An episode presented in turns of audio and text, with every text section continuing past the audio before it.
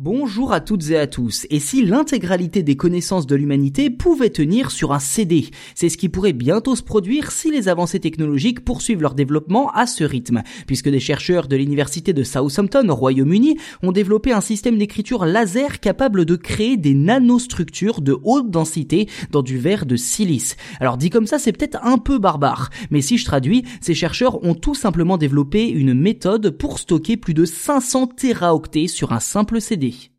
Leur nom, Yuao Lei et Peter Kazansky. Ces deux chercheurs ont récemment annoncé avoir atteint une vitesse d'écriture de 230 kilooctets par seconde, soit plus de 100 pages de texte par seconde. Durant ces tests, le duo a pu enregistrer 6 gigas de données sur un échantillon de verre de silice de seulement 1 pouce. De cette façon, les deux chercheurs estiment qu'avec les progrès en matière de densité, il sera possible d'écrire une quantité de 500 téraoctets de données sur le disque. Une opération dont la longueur est tout de même estimée à environ 60 jours continus.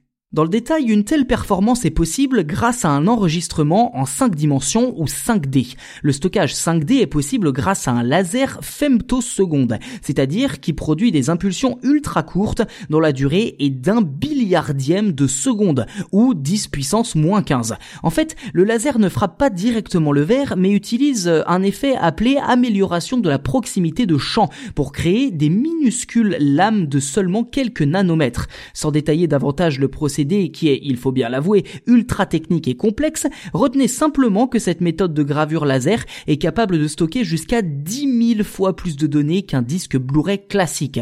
Alors voilà très succinctement résumé le principe du stockage 5D, et comme je ne prétends certainement pas être un expert, je vous invite à vous plonger dans les nombreux articles scientifiques écrits à ce sujet pour en savoir plus. Plus précisément, il s'agit d'un stockage à froid, d'archivage, si vous préférez, destiné à conserver des données pendant très longtemps. Sur ce point, les chercheurs indiquent que le support de stockage pourrait rester lisible pendant quasiment 14 milliards d'années, tant qu'il n'est pas brisé, bien entendu, soit trois fois l'âge de la Terre actuellement, rien que ça. Quoi qu'il en soit, le support est également très résistant, à en croire le duo, puisque même chauffé à plus de 1000 degrés Celsius, les données étaient toujours consultables.